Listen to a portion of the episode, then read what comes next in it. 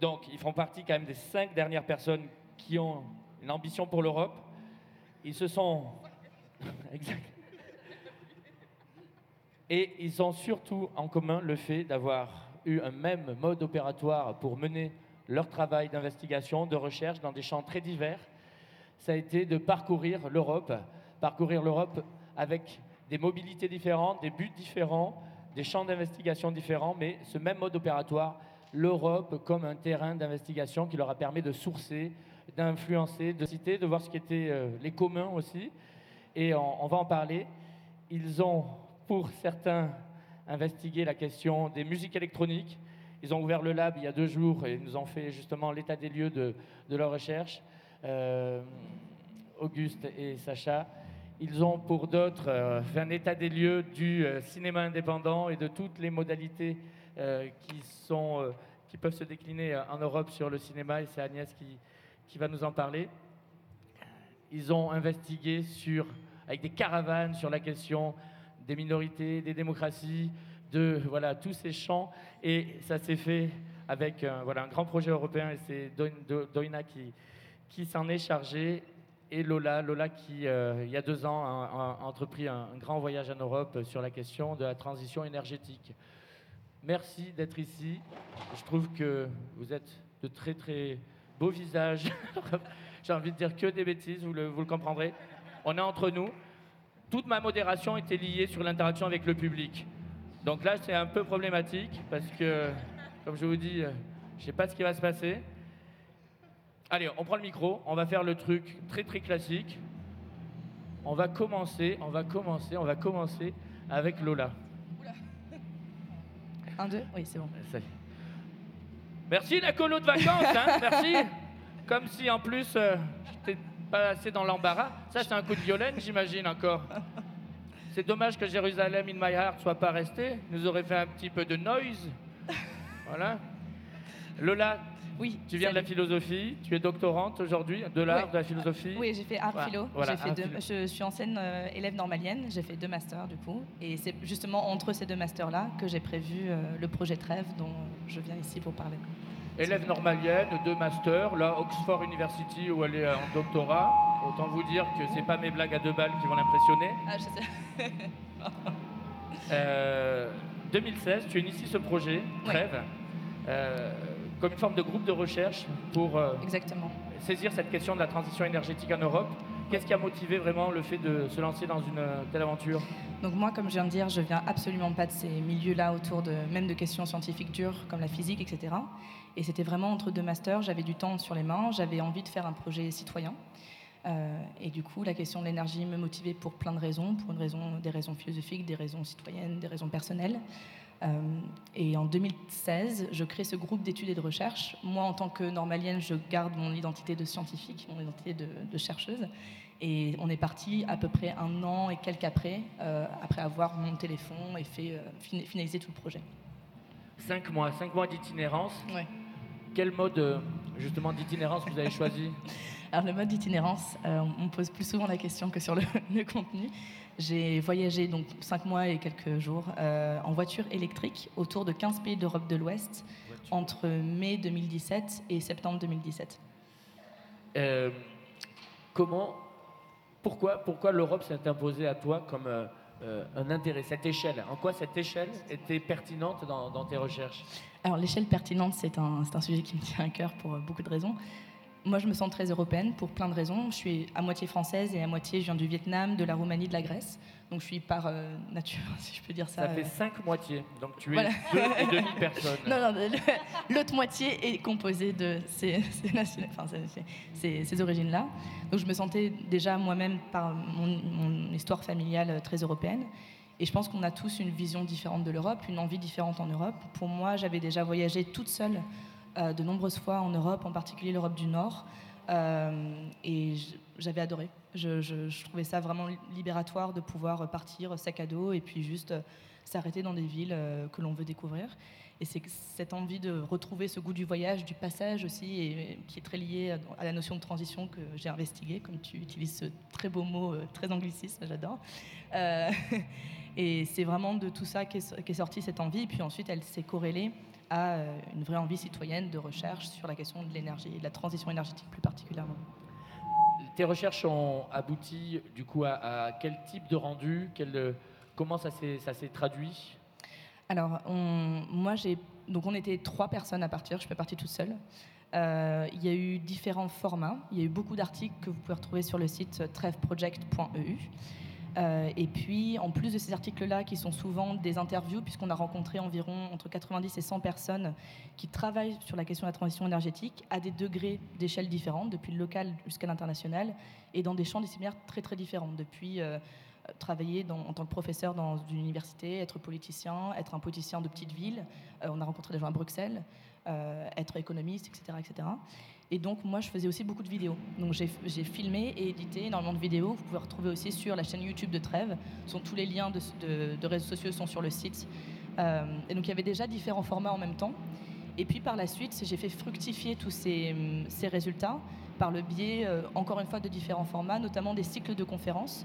Et puis la dernière année, avant que je quitte la présidence, donc j'ai présidé pendant trois ans ce groupe d'études et de recherche, euh, j'ai réalisé une exposition interactive, donc qui était en même temps qu'un autre cycle de conférences et qui a réuni différents établissements à Paris de PSL, Paris Sciences et Lettres, donc notamment l'ENS, euh, l'école normale nationale supérieure des arts décoratifs, des, des, habitants comme ça. Et ça m'a permis de toucher à ce, pour les humanités, les arts, les lettres et la philosophie. Comment on finance un tel projet? Ah, Je vous donnerai pas mes secrets. Euh, alors, d'abord, et je sais que c'est le cas pour d'autres personnes ici, on s'est lancé dans un crowdfunding, on avait envie de créer une sorte de petite communauté. Le problème, c'est que ce, genre de, recherche vraiment voilà, scientifique, ça permet de faire adhérer des gens, mais pas tout le monde, c'est pas une grosse communauté. Euh, donc après avoir eu euh, plusieurs milliers par crowdfunding tout de même, on s'est aussi tourné vers des institutions de recherche et des institutions privées. Donc on a été financé en particulier par l'ENS, bien évidemment, PSL, par la chaire Énergie et Prospérité, euh, co-présidée par Gal Giraud, qui a été le mentor de notre, notre projet et que je vous invite à découvrir si vous ne connaissez pas. Et puis ensuite, typiquement, on a été euh, financé par Engie, qui nous a beaucoup, beaucoup suivis, même après le voyage, euh, et avec qui j'ai travaillé pour, lors de conférences, de workshops, etc. Puis pour le matériel, j'ai reçu de manière très, très tout à fait formidable du matériel de Nikon euh, avec lequel j'ai pu travailler pendant les cinq mois. Ça pose pas un biais dans la recherche d'avoir euh, justement un mastodonte euh, énergétique qui est au cœur du modèle de financement? C'est un, une contrainte avec laquelle il faut travailler et j'ai eu, je pense, on a eu la chance de, poser directement nos, conditions et de dire on dira ce qu'on voudra sur nos, nos, projets de recherche et nos résultats. Et NG a été excessivement réceptifs à tout cela, donc je les, en remercie. Et plus que ça, ils nous ont ouvert des sites en fait euh, en Europe. Donc on a pu visiter. En gros, y a, on, s'est focalisé pour trouver un angle d'attaque sur les énergies renouvelables. Et il y a cinq modes d'énergie renouvelable, grosso modo, donc euh, biomasse, éolien, solaire, euh, hydro, hydraulique et j'en oublie un, c'est génial, géothermique. Et on a pu en fait ouvrir des sites dans différents pays à chaque fois d'Europe donc euh, c'est vraiment génial. On vous parle tout le temps voilà, d'une éolienne, mais puis vous, vous montez dans une éolienne et vous dites ah ouais quand même euh, super chouette quoi. Euh, on vous parle d'hydroélectrique et en fait tant que vous ne voyez pas les deux sites, la manière dont c'est pompé, etc. C'est difficile de pouvoir attraper l'idée concrète de ce que c'est et de ce que ça représente. Voilà. Donc plus de positif que de négatif. On reviendra au projet parce que je ne veux pas tout vous faire accoucher parce qu'après j'aimerais qu'on parle de, de, questions transversales à vos recherches. Euh, Doina, toi, c'est pas en voiture électrique que tu as parcouru l'Europe, c'est dans un projet de caravane. Euh, une caravane sur un autre mode aussi opératoire avec à la base un appel à projet de jeunes activistes, de jeunes activistes qui sont retrouvés pour sillonner comme ça 5 caravanes, 15 pays euh, en une année pour aller questionner des choses sur, tu, me dis, hein, sur les droits des minorités, sur la question notamment des LGBTQ, des Roms. Comment, c'est quoi le point de départ de cette aventure? Comment tu t'es lancé dans ça? Alors oui, c'était avec une caravane qui consommait beaucoup, une diesel bien, bien gourmande. Donc à un moment donné, on s'est dit, oh là là, oh là là là là. Du coup, après, on a pris une plus petite qui consommait moins. voilà. Du coup, euh, moi, je me suis lancée avec euh, parce que je connaissais Alternative européenne qui est une des associations qui sont porteuses du, projet. Euh, j'avais fait du bénévolat avec eux pendant trois ans. Et après, donc j'avais vu l'appel à, candidature pour qu'ils avaient ouvert à, tout le monde. et en fait, eux, ils ont fait un partenariat avec Acid Foundation de, de Bruxelles. Donc, il y a un représentant là-bas. Et, et Critical et Critical Politics, euh, je ne peux pas le dire en polonais, c'est une association en Pologne. Du coup, il y a trois, mais peut-être qu'il y en a plus, mais il y a trois associations porteuses du projet en général, du coup, qui ont fait cet appel à candidature et qui, euh, donc moi j'ai postulé, comme plein d'autres personnes. Donc on était quatre, euh, quatre personnes par caravane, donc pour parcourir chaque caravane trois pays, comme tu l'as, comme dit moi, je me suis lancée parce que j'étais intéressée par euh, les, projets, les projets transnationaux. J'avais fait, euh, enfin, j'étais militante euh, dans ces réseaux depuis longtemps et, voilà. Donc, je voulais découvrir aussi de, après de comparer comment ça se passe dans les différents contextes politiques et sociaux. de... Ah. Voilà. J'ai un message dans l'oreillette. Vraiment, il y a un début de tremblement de terre. Il va falloir évacuer la salle, les amis. Euh, quel, euh, quel, type de matériel vous avez collecté euh, J'imagine là, vous avez des profils assez différents dans chaque caravane. Donc, ce n'est pas une unité de recherche comme, par exemple, le laboratoire de recherche, mine de rien, est quand même toujours très travaillé dans la complémentarité des profils et, sur ces endroits d'investigation. Vous, Comment vous avez travaillé cet endroit de la recherche? Qu'est-ce que vous avez collecté? Comment vous l'avez traduit? Du coup, les cinq caravanes avaient un thème général qui est le, euh, les droits des citoyens mobiles et un, questionnement et une idée en tête d'essayer de, de, de, voir comment on peut faire que les gens s'engagent plus. Et après, chaque, chaque caravane avait un thème spécifique. La nôtre, qui a fait le Portugal, l'Espagne et la France, avait, avait comme thème la solidarité. Du coup, à partir de, ce, de ces deux thèmes-là, on allait trouver les initiatives locales et l'idée c'était aussi de, produire une, de faire une activité avec eux. Donc on avait dans l'équipe de la caravane une facilitatrice ou un facilitateur qui, euh, qui enfin, facilitait notre communication et notre euh, entente avec euh, le partenaire local.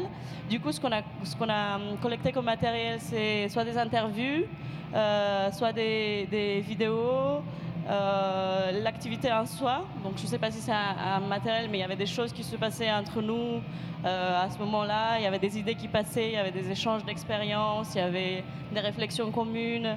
Que un des objectifs de ce, de ce projet, c'est aussi après euh, connecter tous ces, tous ces initiatives, faire que les gens se rencontrent, les gens qui ne se connaissent pas et que nous, on a rencontrés par cette occasion.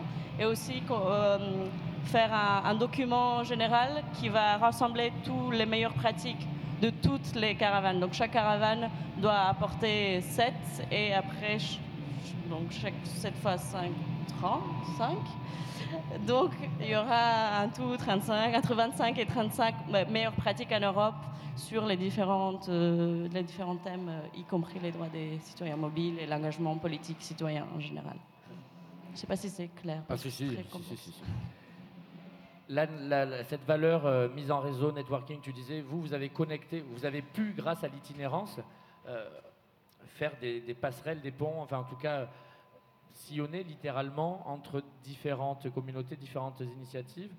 Est-ce qu'aujourd'hui, alors que cette euh, itinérance est terminée, qu'est-ce qu'il en reste concrètement même de, cette mise en relation? Ça, ça, Tu es content de ce que ça a créé dans ses répercussions? Euh, moi, je ne suis pas encore contente parce que j'ai promis à tout le monde, comme j'étais coordinatrice de ma caravane, j'ai promis à tout le monde, je vous envoie les contacts de ces gens, je vous envoie une description très détaillée de ce qu'ils font, comment vous pouvez travailler ensemble, voilà, voilà. Mais je ne l'ai pas encore faite parce que j'ai pas eu le temps. On est revenu là il y a dix jours et chacun est revenu à ses activités qu'il n'avait pas fait pendant 20 euh, jours. Du coup, on devait écrire un peu un rapport. Du coup, je ne suis pas encore arrivée à ça, mais je vais y arriver à, l'idée de faire une base de données et de penser chaque, chaque action qu'on a faite et comment on peut la mettre en contact avec qui serait plus intéressant, donc d'écrire un peu quelque chose de personnalisé pour chaque euh, partenaire qu'on a rencontré.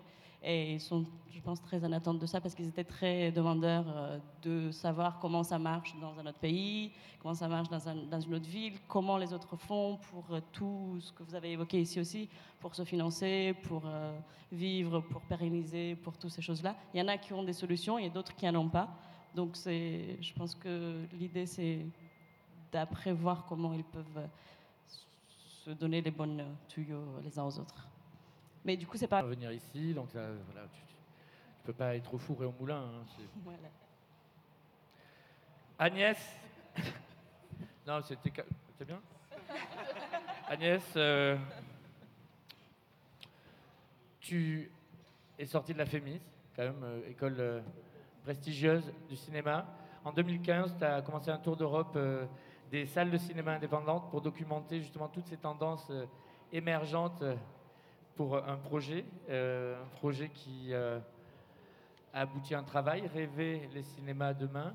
Euh, aujourd'hui, toutes ces investigations, as pu, ça t'a permis de sourcer, de, de, en tout cas affiner ton regard, et notamment ça, ça a pu aboutir à la création d'un cinéma éphémère à Toulouse, et aujourd'hui, bah, tu en parleras d'un nouveau projet qui va se pérenniser. comment tu as monté ce projet à la base? Alors à la base, en fait, on est parti en 2014 avec euh, mon associé euh, Michael Arnal. On est parti sur les routes de France pour euh, partir à la découverte des nouvelles idées que les, salles mettaient en place et à la fois les recenser mais aussi les diffuser. Donc on avait un, site web, tourdescinémas.com, où on partageait des articles, des photos, des vidéos. Euh, on a en effet euh, fait un tour de France dans un premier temps. On a écrit un livre qui s'appelle Rêver les cinémas demain, qui a été publié aux éditions Henri Dougier. Sur le tour d'Europe, on a écrit un rapport en français sur les tendances émergentes dans les cinémas, qui a été euh, publié sur le site du Centre national du cinéma et traduit en anglais par un, un organisme dans le cinéma au Royaume-Uni. Et donc,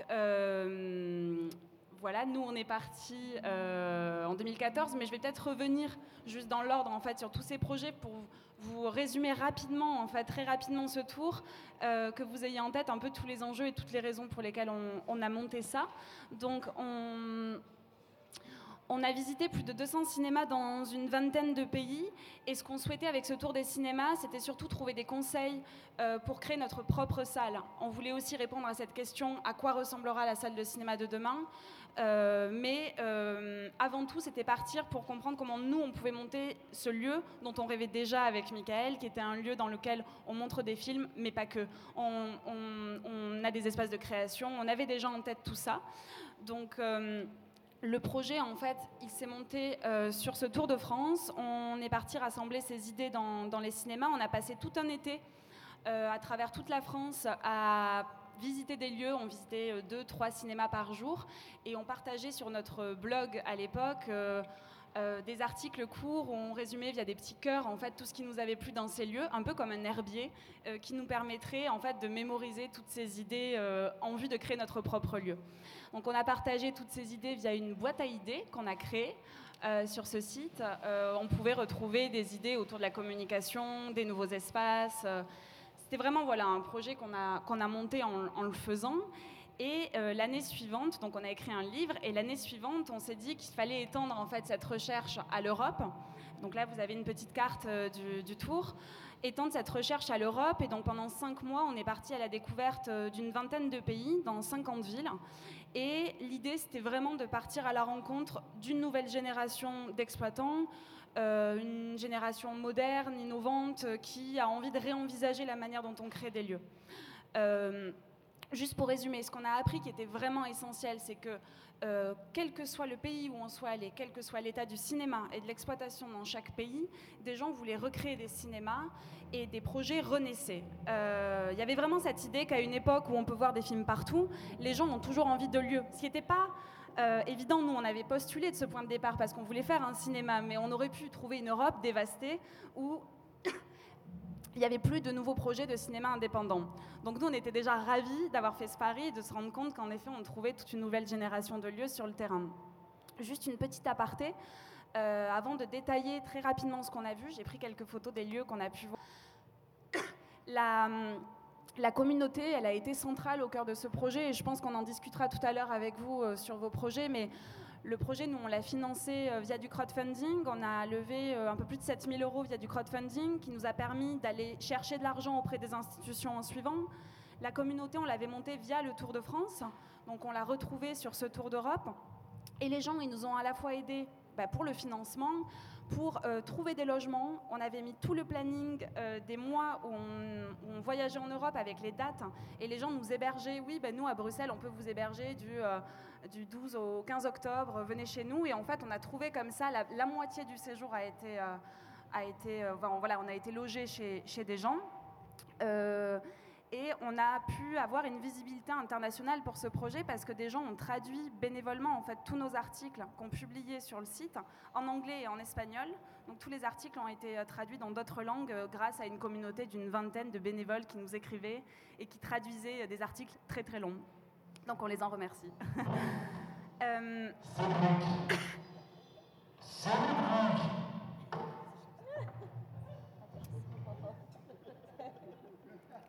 Ils m'ont tout fait dans ce lab. Donc, juste rapidement, je, je, vous fais un petit point. En fait, on s'est questionné sur euh, ces enjeux de la salle de cinéma. Deux raisons. En fait, aujourd'hui, euh, vous le savez comme moi, on regarde des films partout, sur Netflix, sur nos portables, sur nos tablettes, plus seulement dans des cinémas. Donc nous, ça nous posait la question en fait du lieu de la salle de cinéma. Et puis vous le voyez aussi sûrement, les salles de cinéma indépendants ont tendance à vieillir. Et donc on se posait la question de quelle nouvelle génération d'exploitants, quelle nouvelle génération de lieux pour répondre en fait à ces mutations. C'est que ça croise vraiment plein d'enjeux, mais on se retrouve en gros avec des gens qui vont moins au cinéma parce qu'ils voient des films sur Internet. Et c'est complémentaire, mais avec une génération qui ne le comprend pas forcément. Donc quelle nouvelle génération de lieux pour répondre à ça? Et donc juste vous montrer des petits exemples qu'on a pu voir et les quelques pistes euh, de recherche sur lesquelles on a travaillé. Euh, la première idée, c'était que pendant le tour des cinémas, on a réalisé que le lien entre les, cinémas et le public s'était renforcé. Donc là, vous voyez l'image du Numax, qui est la première salle qu'on a vue à Saint-Jacques-de-Compostelle, qui est une salle qui a été financée par ses spectateurs. Ils ont financé ce lieu pendant la crise économique en Espagne et euh, ils devaient lever 500 000 euros. Donc aucune banque ne voulait leur, leur prêter cet argent. Donc ils sont passés par euh, leurs futurs spectateurs, ils leur ont proposé en fait de garantir le prêt qui serait nécessaire à la construction du lieu, et ils ont pu comme ça ouvrir et être en mesure de sécuriser leur emprunt et euh, d'ouvrir leur salle qui a un cinéma, un bar, un espace de production, une librairie, un lieu super ambitieux à Saint-Jacques-de-Compostelle qui marche très très bien et qui a une implication très très forte d'une communauté locale. Euh, l'autre idée autour des spectateurs aujourd'hui, et je pense que c'est aussi peut-être quelque chose qu'on retrouvera dans d'autres domaines, c'était l'idée que le spectateur, il est au cœur du renouveau de ces projets. Fidéliser une communauté, c'était vraiment euh, l'élément essentiel en fait de tous ces cinémas qu'on a vus. Le mouvement peut-être le plus étonnant qu'on ait découvert, c'était le mouvement des community cinéma. C'est un mouvement en fait qui a émergé au Royaume-Uni où c'est pas comme les, enfin, ça va un peu plus loin en fait que les mouvements associatifs français les spectateurs participent à la gestion d'un lieu, mais aussi à sa construction. Donc là, le lieu que vous voyez, c'est le Deptford Cinema à Londres, qui s'est monté dans le quartier de Lewisham, dans le sud-est de Londres, un des derniers quartiers où il n'y avait pas de cinéma. Et ils ont monté un cinéma avec les gens du quartier, qui ont construit, via ce qu'ils appelaient des building weeks, des chantiers en fait euh, de construction participatif, tout le cinéma. Isoler les murs, faire les gradins, le bar, euh, programmer le lieu. Et donc le lieu a été monté par plus de 700 personnes euh, qui participent aujourd'hui tous les dimanches encore à sa programmation. L'idée que les salles de cinéma enrichissent leur offre, développent leur catalogue au-delà bah, des longs métrages. Le Gloria à Copenhague organise euh, des sessions d'écoute justement de, de, contenu radio dans la salle et ça cartonne auprès de toute une nouvelle génération de spectateurs. On a aussi euh, euh, voilà, tout un tas de, nouveaux contenus. Je vous les passe, mais il y a le rapport sur notre site si ça vous intéresse sur Tour des cinémas. Et l'idée, la dernière idée peut-être, c'était cette idée que les salles aujourd'hui sont plus que des cinémas. Beaucoup de cinémas dans leur lieu avaient cette idée euh, masque un ciné, more than cinema, cette idée qu'ils étaient plus qu'un cinéma. Et on le voit dans leurs espaces, c'est qu'au-delà de la salle comme boîte noire, plein d'autres espaces additionnels s'inventent. Des espaces de coworking, des espaces de restauration, euh, des espaces de création où on produit des films depuis des lieux. Donc je vous en montre quelques-uns. Ça, c'est le cinéma Il Kino à Berlin qui a une pizzeria, euh, un restaurant italien dans ses murs quand on arrive. Le Close-Up à Londres, qui est une salle dédiée aux films de répertoire, euh, mais qui a également un coffee shop et une médiathèque qui a plus de titres que le BFI, qui est l'équivalent de la Cinémathèque française, dans un tout petit lieu, mais qui est, super, euh, super. Le cinéma Criterion à Amsterdam, qui a un véritable lieu de vie, qui est tenu exclusivement par des étudiants euh, parce que c'est vraiment le modèle en fait de la fondation Criterion qui n'emploie que des étudiants pour gérer ses cinémas. Donc voilà, les lieux, ils sont très très bons pour ça aux Pays-Bas. Hein. Nous, ça a été un gros gros coup de cœur. Euh, vous voyez là, Amsterdam, ça c'est des, entrées de cinéma. Donc en fait, c'est des bars. The Movies, qui est un pub. Studio K, qui est aussi géré par des étudiants. Le Lab 111. FC Jena, qui est un, club de foot qui a été détourné en, cinéma, aussi à Amsterdam. Euh, le Kino Bureau, qui a un espace de 800 mètres carrés, en fait, au-delà euh, des salles et du bar et du restaurant qu'ils ont à Rotterdam, ils ont 800 mètres carrés de bureaux où ils ont des labos de post-production, des espaces fonds verts, des espaces de création, en fait, où ils produisent des films et ils ont des espaces de bureaux partagés. Le Watershed à Bristol. Bon, Bristol, c'était vraiment une ville assez passionnante pour euh, toutes ces innovations, mais dans le cinéma, il y a un lieu qui est à la fois un cinéma, mais aussi un incubateur. Ils ont un espace qui s'appelle le Pervasive Media Studio, qui est passionnant, euh, où ils incubent des projets en lien avec des universitaires, des, entreprises locales, des étudiants. Et donc ça, c'est dans le cinéma. Euh, le Up Outdoor à Lozenet, donc ça c'était à la frontière turque en Bulgarie, des architectes qui ont pensé un nouveau lieu euh, à partir d'un dôme qui était en fait inutilisé l'été. Ils travaillent à Sofia dans la capitale, qui est pas du tout au bord de la mer. Ils se disaient on n'a qu'à déplacer nos bureaux à Lozenet, une petite station balnéaire, et y faire des projections de films en partenariat avec un festival. Donc ça, c'est l'intérieur du cinéma en Bulgarie.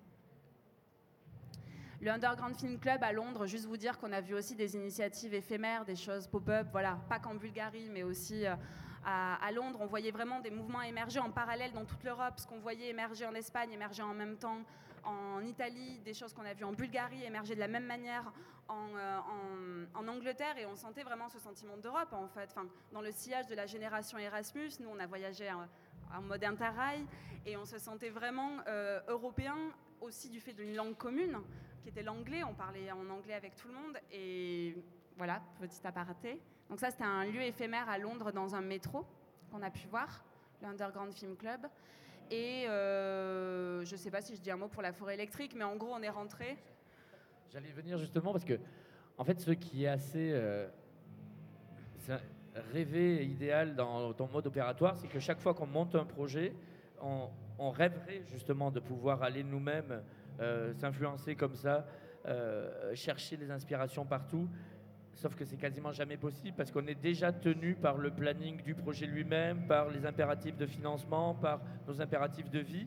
Et là, tu as intégré directement à ta logique de lieu ce voyage inspirationnel comme une brique du montage du projet, alors qu'en général, on oublie cet amont-là.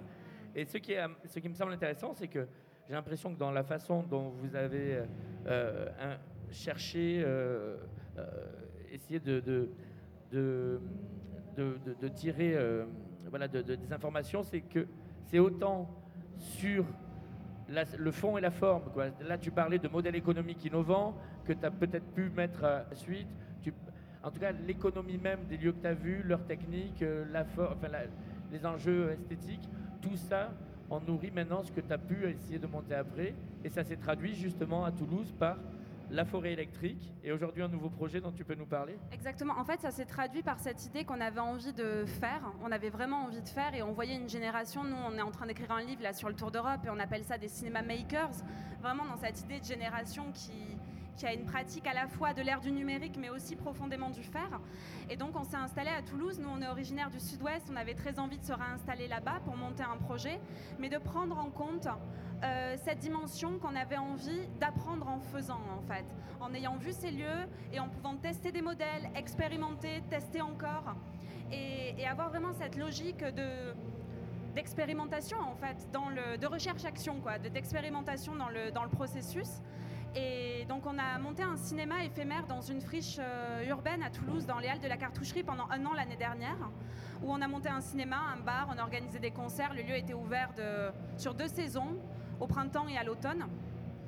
Et ça nous a permis en fait de créer une communauté locale et dans la foulée, on a remporté un appel à projet pour quelque part pour avoir, être sur un site pérenne et pérenniser l'initiative. Donc là, on investit d'anciens ateliers de menuiserie euh, euh, de 1000 mètres carrés où on pense euh, des lieux de création. Donc la moitié de l'espace sera dédié à un endroit où on fait des films, l'autre moitié à un endroit où on en montre et avec un grand espace de bar, de restauration, euh, de concert, voilà, de, de vie, quoi. Et une cour centrale qu'on partage avec plein d'autres entreprises de l'ESS qui recyclent des vélos, réparent des livres et avec lesquels on travaille plein d'interactions.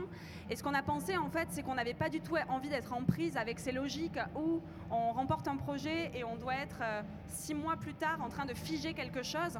Au contraire, nous, on se sert de notre spécificité du Tour d'Europe, du cinéma éphémère pour penser un projet en le faisant.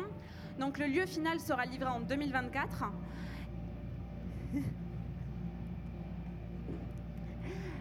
Nous aussi, on partage la cour avec des acteurs de l'ESS. Mais... C'est ça. Je laisse passer cette vague. euh, je, je pense que c'est le final. ouais. Le Petit final. tremblement de terre encore. Bah, ça me fait du bien, ça me masse les fesses. C'est agréable, c'est assez agréable.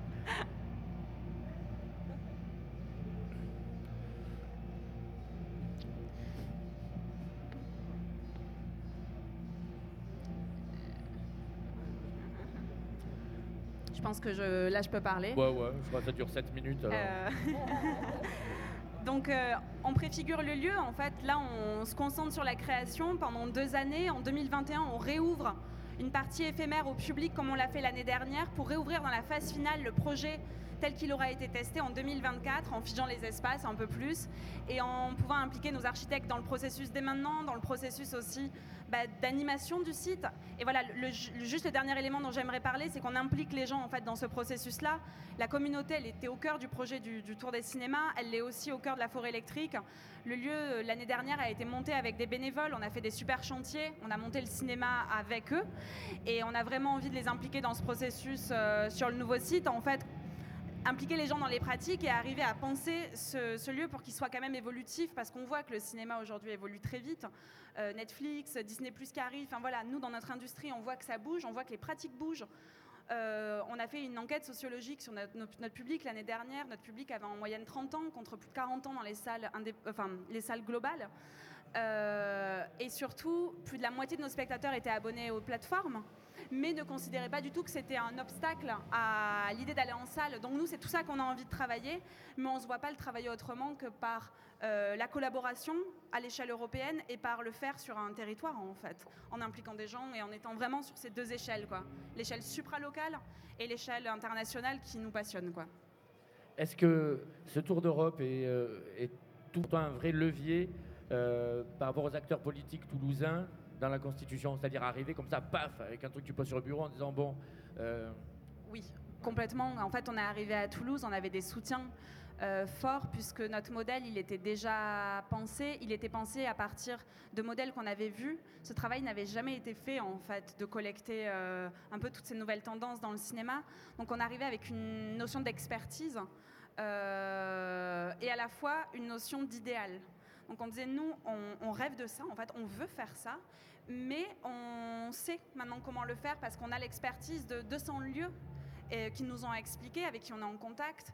Euh, et donc cette collaboration, elle a été indispensable. Et je pense aussi, voilà, pour des pouvoirs publics, de se dire ah ils ont vu tout ça en Europe et ils l'amènent à Toulouse, c'est quelque chose qui est qui est plutôt excitant en fait d'avoir des jeunes qui disent pas juste voilà nous on veut tout réinventer mais sans trop savoir par où démarrer mais voilà essayer d'avoir une méthode quoi euh, d'expérimentation en fait mais qui est une méthode pour nous pas la tentation après d'étendre ça, parce que ça a commencé par la France, après l'Europe, tu t'es pas dit bon allez. Si. euh, On a eu la tentation de faire le tour du monde parce qu'on nous a pas mal poussé vers ça. Alors on travaille sur un documentaire et sur un livre qui va clore euh, le tour d'Europe, mais il y avait quand même cette idée qu'on était en train d'aller chercher des- de l'inspiration pour notre propre lieu. Et autant c'est super d'aller en Asie, enfin moi je rêverais d'aller au Japon, hein. Euh, autant les lieux qui sont développés là-bas euh, ou en Inde sont sur d'autres pratiques euh, qui ne sont pas les mêmes qu'en Europe. En Europe